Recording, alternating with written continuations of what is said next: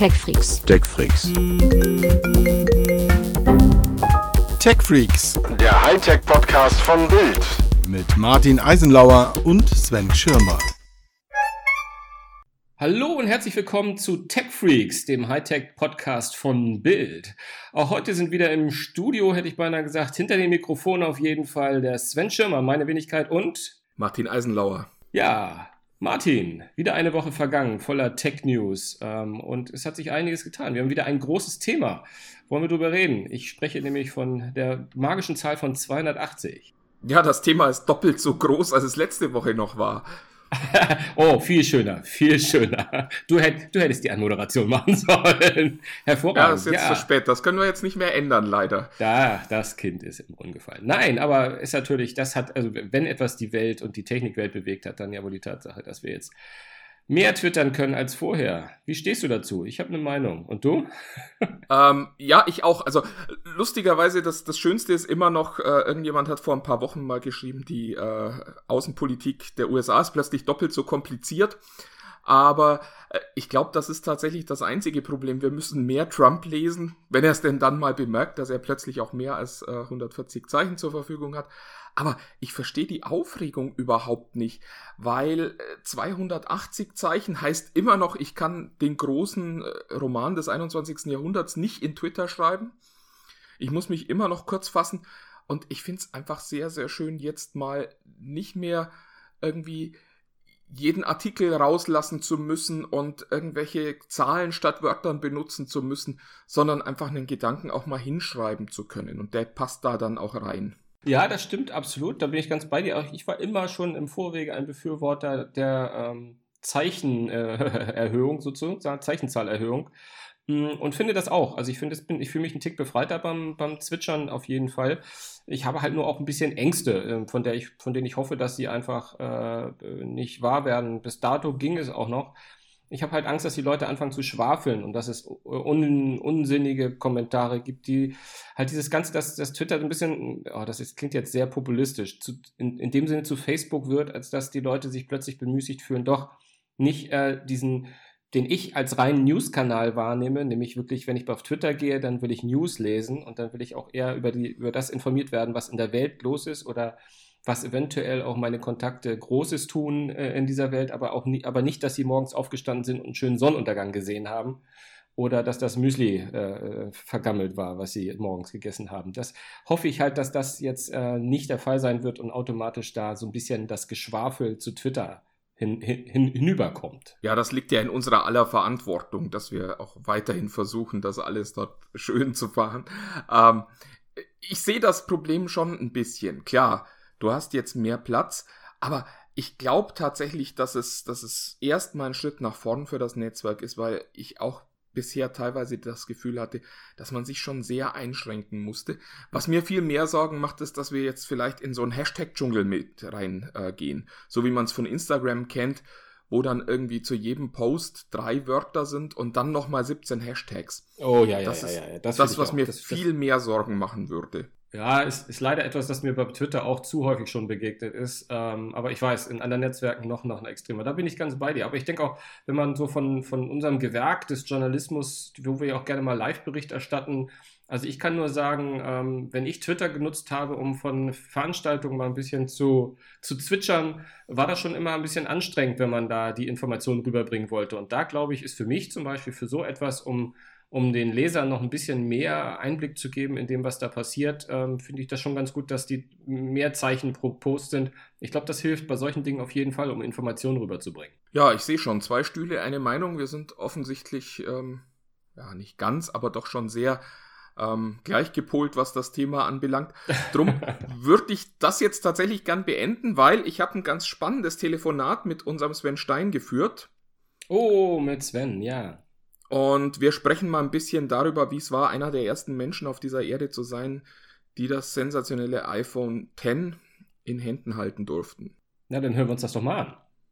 Wir sprechen jetzt mit unserem Mr. iPhone Sven Stein, der zurzeit in Los Angeles ist und der ja schon ganz viel übers neue iPhone X geschrieben hat oder iPhone 10.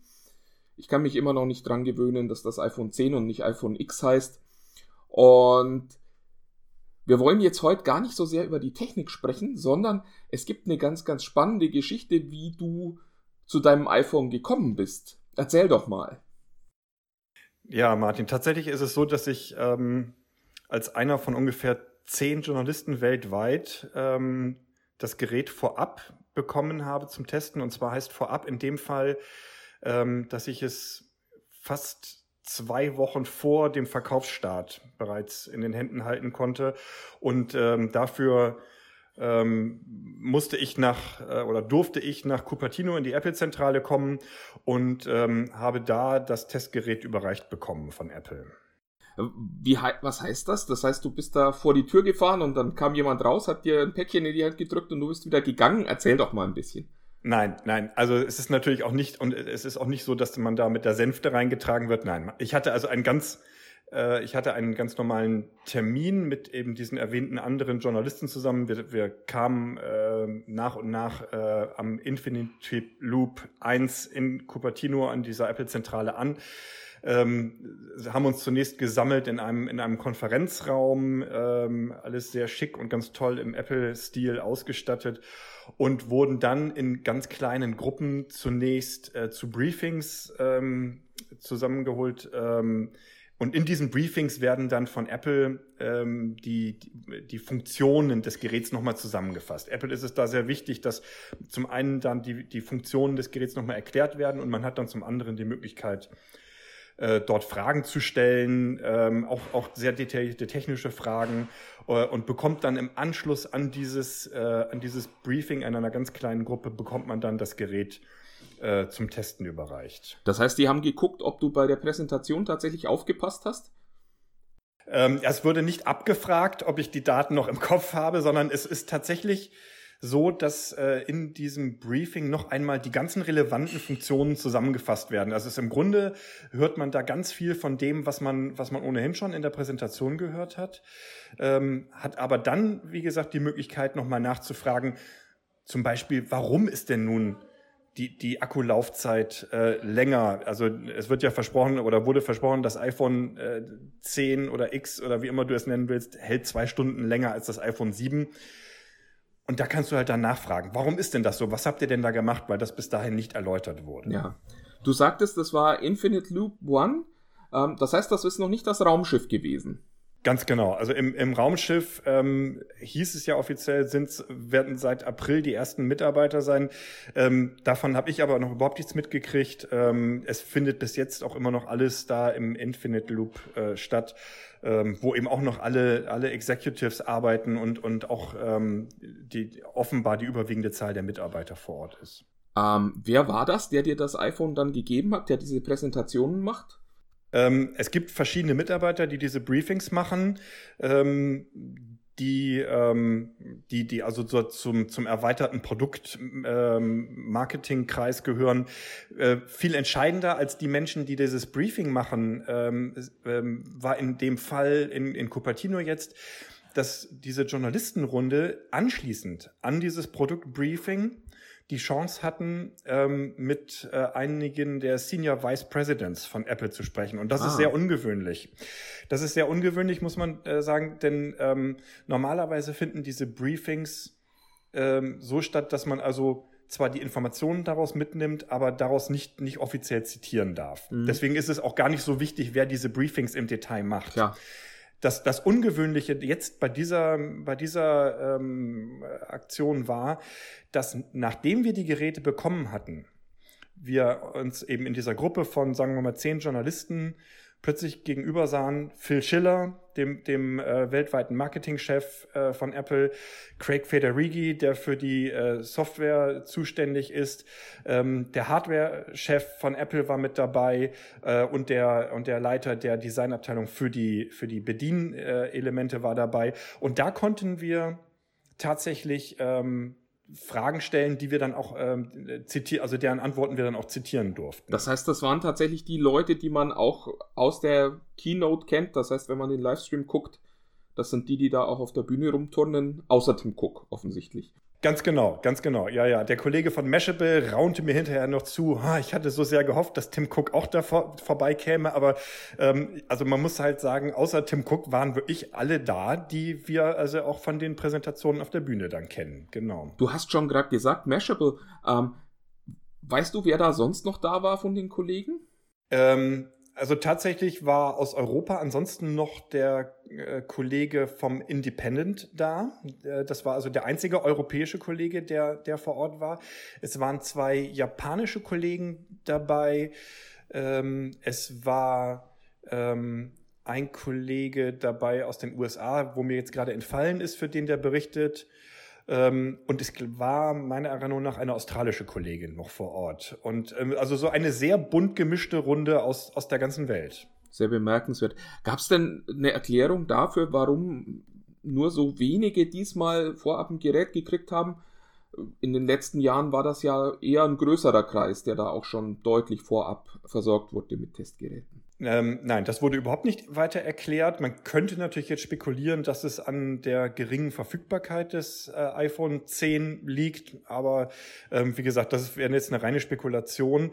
Ähm, es kann auch sein, dass man dass man eben äh, ganz gezielt bestimmten Medien die Chance geben wollte, eben diese, diese ähm, High Executives zu sprechen. Mhm. Ähm, und das kannst du natürlich nicht in einer Runde von 50 Journalisten machen, sondern das ist halt ein ein klassisches, so, so ein sogenanntes Roundtable-Gespräch, wie wir das ja dann manchmal erleben, ähm, wo, wo halt allein die Zahl der Teilnehmer nach oben natürlich stark begrenzt ist. Konntest du dir denn aussuchen, was für eine Farbe das iPhone hat, das du bekommen wirst?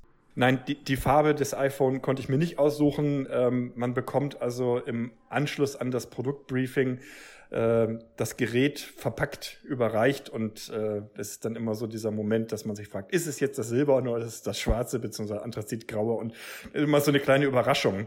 Ähm, erfahrungsgemäß setzt Apple dann gerne auf Farben, die gerade neu eingeführt wurden. Also als zum Beispiel das iPhone, ich glaube 6S war es, das kam das erste Mal in dem Roségold. Da war irgendwie klar, das kriegen wir alle in Roségold. Da freut man sich natürlich dann, dann nehme ich mal an.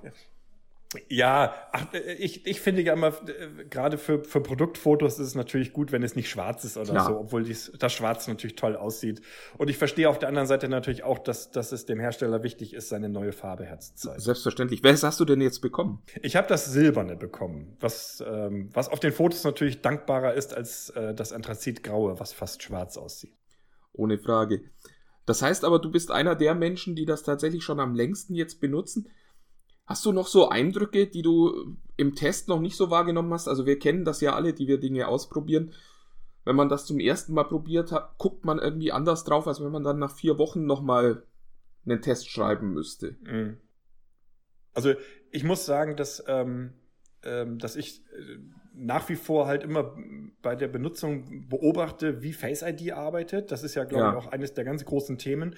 Ähm, und ähm, Face ID ist nach wie vor, ist, äh, muss ich sagen, also erstaunlich zuverlässig, erstaunlich schnell, aber ich hatte auch schon in meinem Test geschrieben, zum Beispiel, dass mir aufgefallen war, dass es nicht funktioniert, wenn man das iPhone sehr schräg hält oder im Querformat. Ja. Und da habe ich tatsächlich, habe ich jetzt immer wieder mal Situationen, wo ich so dachte, ah verdammt, jetzt ärgert mich das eigentlich doch, weil manchmal ähm, halte ich es das dann doch im, im, im Querformat und dann geht es irgendwie nicht und ich muss das Gerät erstmal drehen das sind so kleine Einschränkungen, die ich zwar am Anfang festgestellt habe, aber die mich, die mich jetzt halt doch immer wieder begleiten und wo ich dann merke, ja, doch, das ist schon eine Einschränkung.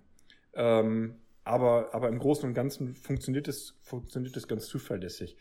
Ähm, und ähm, ich bin immer wieder begeistert von den Fotos, die man vor allem mit der rückwärtigen Kamera machen kann. Also das, das ist schon toll. Eingebrannte Inhalte hast du auch noch nicht, nehme ich mal an auf dem nein, Display. Nein, nein, nein. Ich habe das, ich habe natürlich diese Berichte gelesen und ich habe auch gesehen, dass Apple davor warnt, aber ich, äh, ich habe diese Probleme nicht wahrgenommen. Äh, bei mir ist nichts eingebrannt. Nein. Ja, ich habe mich die Tage da mal ein bisschen eingelesen, auch aus persönlicher Betroffenheit, weil das Pixel 2, das ich gerade benutze, ja auch dieses Problem kennt.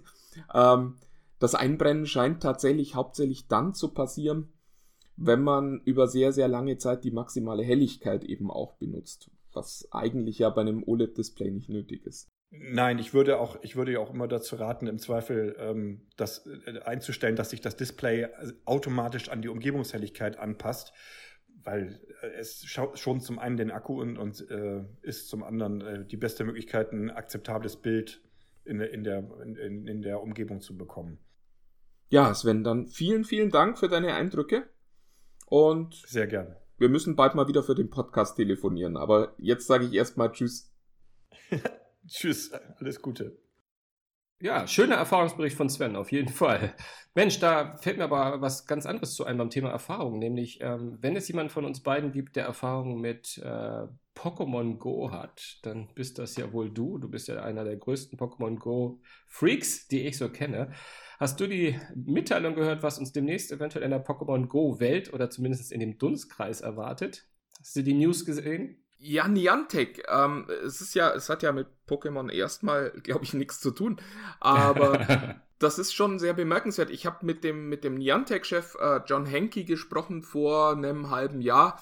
Und da hat er gesagt, ja, wir sind an ganz spannenden äh, Dingen dran, wollte aber noch nicht erzählen, was das ist. Und diese Woche ist jetzt die Katze aus dem Sack gekommen. Die machen ein Harry Potter-Spiel. Ja, aber halt auch, und da schließt sich der Kreis zu Pokémon Go ja doch ein bisschen, also wenn ich es richtig verstanden habe, schon im Pokémon Go Style. Also du gehst raus und äh, ja, die Zauberwelt wird, äh, wird von deinem Handy in deine richtige Welt gebeamt. So habe ich das jedenfalls verstanden. Also Pokémon Go-Prinzip. Ja, das äh, Spiel heißt Wizards Unite und das offensichtlich ist es sagen, ja. Eben wie Ingress ähm, dieses erste Spiel, das sie gemacht haben, dass es, dass es Hotspots auf dieser Erde gibt und dass sich dort die Zauberer, die äh, man da, deren Rolle man da übernimmt in diesem Spiel, treffen müssen, um dort Dinge zu erledigen. Wahrscheinlich wird man Monster bekämpfen müssen, wahrscheinlich mit etwas Glück auch vielleicht zwischen Zauberern mal kämpfen können. Ich bin schon sehr gespannt, ehrlich gesagt, auch wenn ich sagen muss, dass das Harry Potter-Universum mich jetzt nie so richtig gefesselt hat. Ja, aber das ist ja genau, das ist ja genau das, was, was, was also mich ein bisschen elektrisiert hat, nämlich vor allem die Frage, ah, Harry Potter ist eine große Franchise, müssen wir, glaube ich, gar nicht lange reden. Oh, Pokémon Go ähm, war natürlich wie, wie gemacht für, für, das, für das Spielprinzip. Aber ähm, wie siehst du dieses Potenzial? Also große Franchise hin oder her. Meinst du, das könnte so ein bisschen an, andocken? Können wir demnächst lauter äh, Mini-Zauberer an den Straßenecken sehen, die auf ihr Handy-Display schauen und ähm, den Zauberspruch ihres Zauberers sozusagen verfolgen? Ich glaube tatsächlich, dass die Franchise deutlich größer ist als Pokémon, weil sie eine, eine breitere Zielgruppe anspricht. Ich glaube, Pokémon ist irgendwie in einem gewissen Bereich der, der Jugendkultur schon da, aber nicht so wie Harry Potter. Insofern ist die Chance natürlich deutlich größer. Gleichzeitig muss man auch sagen, dass es natürlich viele Leute gibt, die sich Pokémon angeguckt haben und dann offenbar ja festgestellt haben, naja, das ist eigentlich nichts für mich. Insofern bin ich gespannt, ob quasi Harry Potter auf der einen Seite natürlich profitieren wird von, der, von dem ganzen Know-how, das Niantic bei solchen Spielen hat, aber vielleicht auch darunter leidet, dass Leute sagen, naja, ich habe mir Pokémon angeguckt, das war nicht so richtig was für mich, warum soll ich das gleiche jetzt nochmal mit Harry Potter machen? Insofern, ich bin sehr gespannt, weil Warner und äh, Niantic werden ganz klar zeigen müssen, dass es mehr ist als ein Pokémon Go, das jetzt einen neuen Anstrich bekommen hat. Und da mal sehen, was da so passiert. Aber ich könnte mir durchaus vorstellen, dass wir gerade in dem Sommer wieder in so einen riesen Hype reinlaufen, wo dann plötzlich alle irgendwelche Monster jagen oder irgendwelche bösen Zauberer vernichten wollen und wieder draußen auf den Straßen sind. Und ehrlich gesagt, darüber würde ich mich total freuen, weil was man bei Pokémon Go nicht vergessen kann, darf, darf, man kann es vielleicht vergessen, aber man darf es eigentlich nicht vergessen. Ähm, es ist schon eines der großen Massenphänomene gewesen und ich werde diesen Sommer nie vergessen, wo man nachts durch die Stadt gelaufen ist und irgendwie plötzlich statt 20 Minuten für einen kleinen Fußweg mal eine Stunde gebraucht hat, weil man unterwegs noch Leute getroffen hat, weil man noch den Umweg und, und hier noch hin und da noch hin gemacht hat. Und es war wirklich eine magische Zeit und ich glaube, Harry Potter hat definitiv das Potenzial, auch wieder eine magische Zeit für uns zu schaffen. Ja, ich bin gespannt. Du weißt ja, ich war alles andere als ein Pokémon Go-Infizierter, aber mit dem Harry Potter-Titeln, also mal auf Dementorenjagd zu gehen oder mit dem kleinen Dumbledore äh, um die Ecke zu zaubern, das, na, ich werde es auf jeden Fall mal ausprobieren und freue mich drauf. Vielleicht bin ich ja diesmal auch einer derjenigen, die an der Straßenecke stehen und sich äh, bezaubern lassen. Ja, besorg dir schon mal einen Zauberstab. Ja, genau. Ja, aber das passt doch ganz gut, wo wir gerade bei Harry Potter waren, dass wir vielleicht noch mal über eine andere große Franchise sprechen. ähm, mit, mit der du mich sozusagen mehr oder weniger gerade begeistert hast die letzten Tage, nämlich die Lenovo Jedi Challenge. Du gehörtest zu den Glücklichen, die eine, ein, ein, ein Muster hatten und in der Redaktion mir die Brille aufgesetzt hast. Ich war total gekickt. Ja, die macht es seit Tagen mit mir und es ist wirklich, ich, ich glaube, wir müssen einmal kurz erklären, worüber wir sprechen. Ich glaube ähm, auch, ich glaube auch. Es ist äh, ein Produkt, das kommt jetzt die Tage in den Handel. Es heißt ähm, Jedi Challenges und das kommt von Lenovo. Was drin ist, ist ein Lichtsäbel und eine Augmented Reality Brille und damit verbunden sind so ein paar kleine Spielchen. Das äh, ist wirklich, es hört sich so ein bisschen langweilig an. Ich habe das auf der IFA ausprobiert, war auf der IFA so, ja, so semi begeistert, dachte mir so, ah, ist schon ganz nett, aber so richtig kicken tut's mich nicht. Und jetzt kommt dieses Produkt in der fertigen Version und es wird dir nochmal deutlich verbessert und das hat mich jetzt richtig weggehauen, ehrlich gesagt, weil man kann sich eben in sein Wohnzimmer stellen und dann gegen irgendwelche Bösewichter mit dem Lichtschwert kämpfen.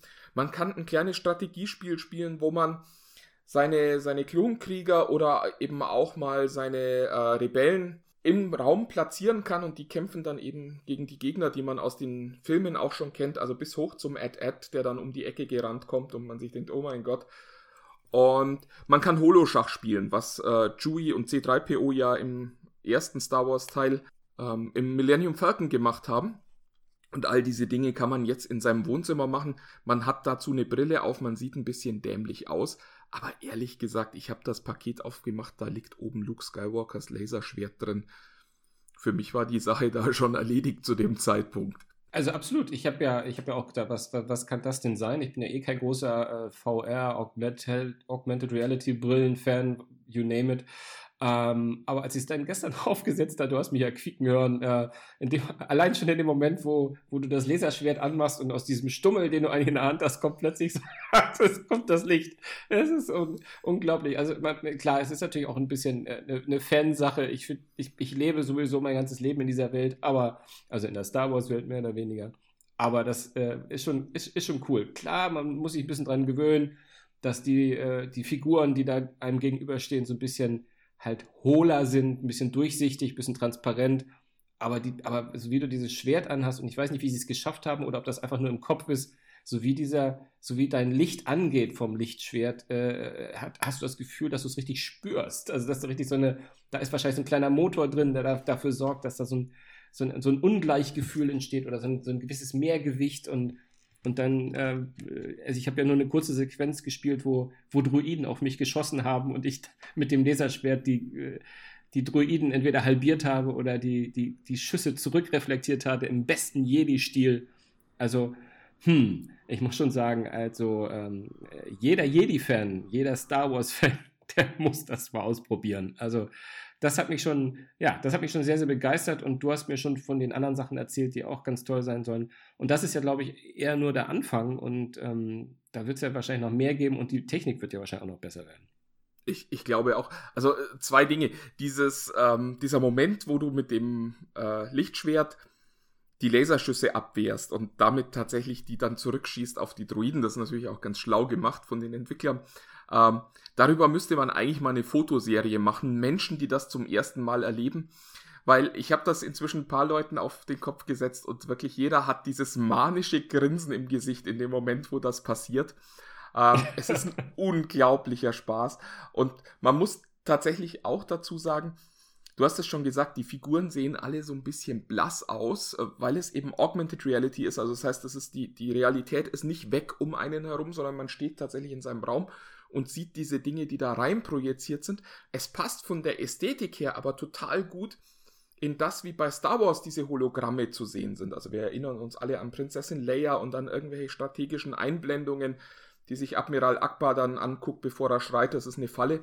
Und das ist genau dieser Look. Insofern, es passt eben auch ganz gut. Also man erwartet bei Star Wars eben auch genau diesen Look. Man erwartet nicht, dass ein Hologramm bei denen total plastisch und echt aussieht, sondern man kennt eben dieses, dieses blasse, verwaschene aus den Filmen und ich glaube, das ist ein Teil des Erfolgs.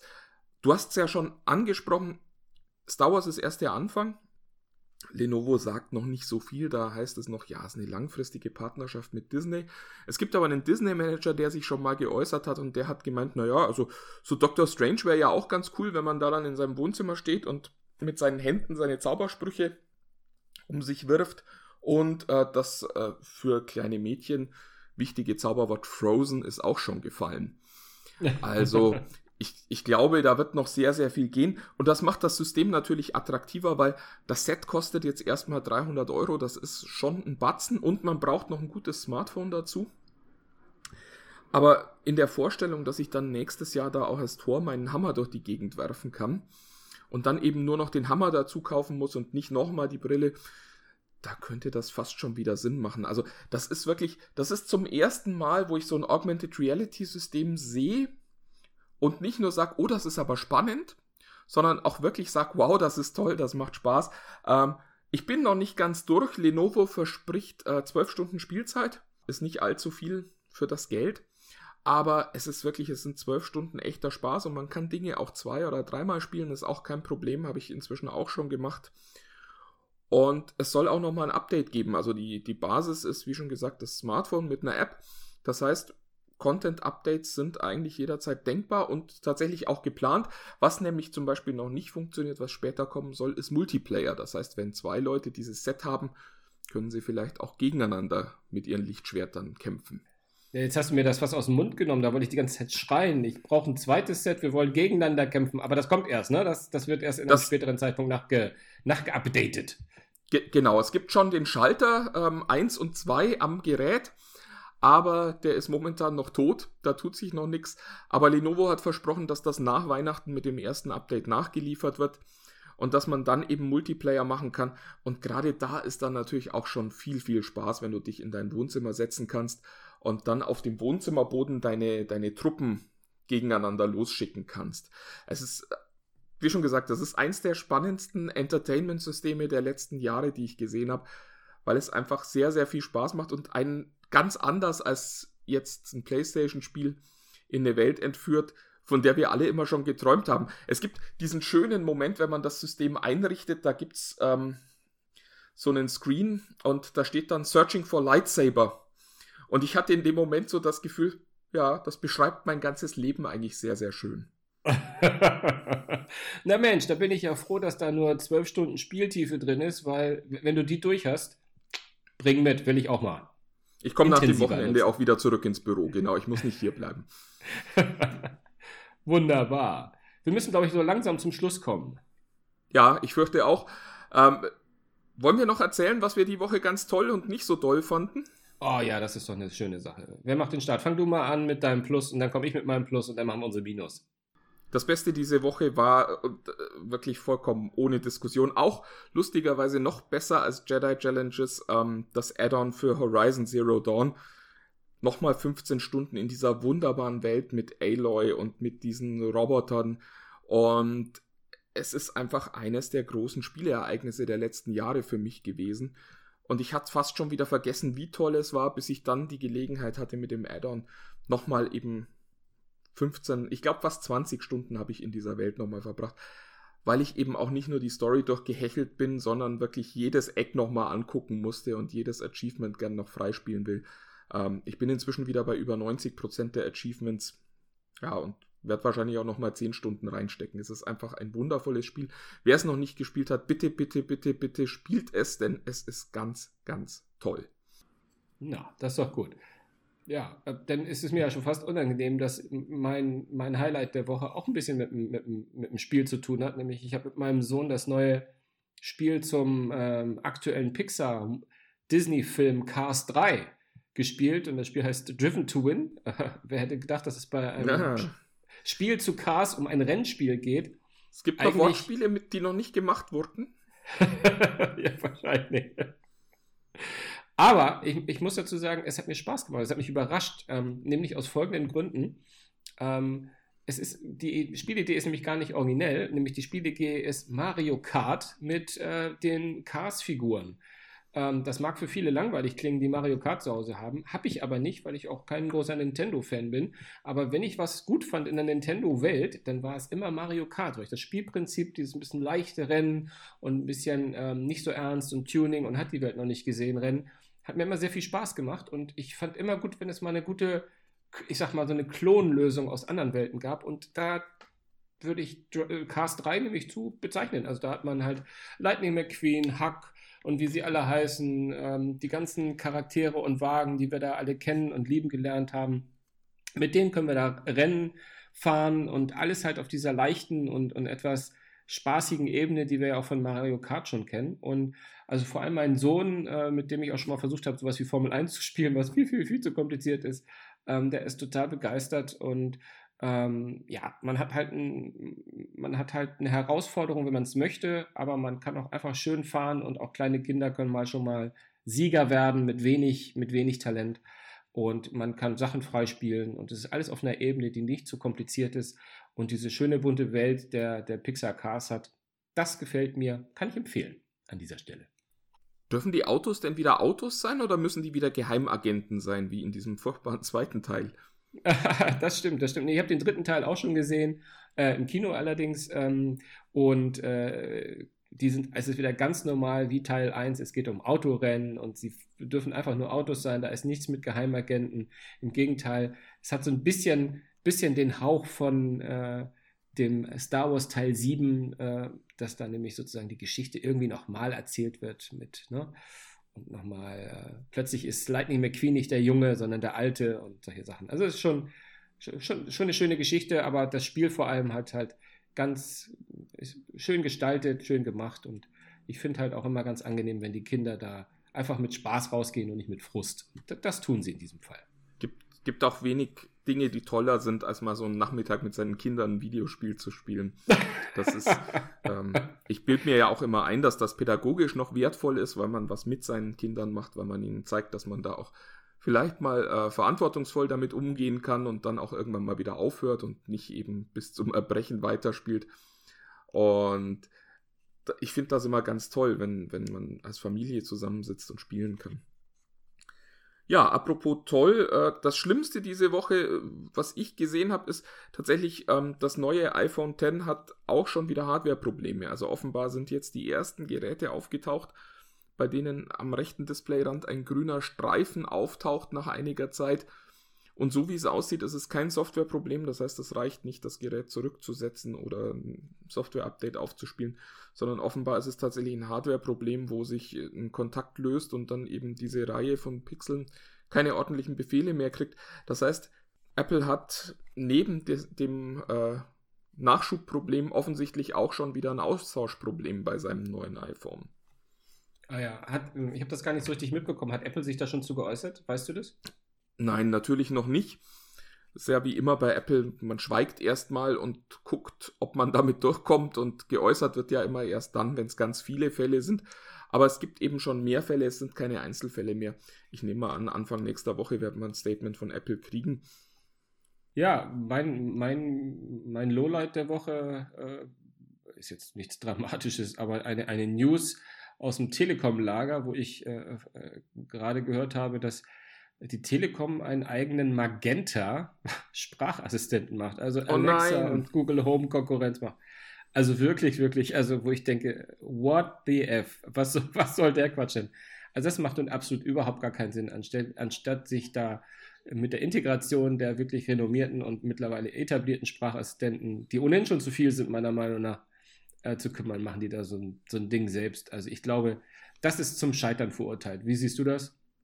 Ja, ich hoffe, dass es zum Scheitern verurteilt ist. Genauso wie ich hoffe, dass so, so Dinge wie Bixby und ähm, irgendwelche Huawei-Assistenten auch sich nicht durchsetzen werden, weil ich habe keine Lust für jedes Gerät einen eigenen Sprachassistenten zu haben, den eigens einrichten zu müssen.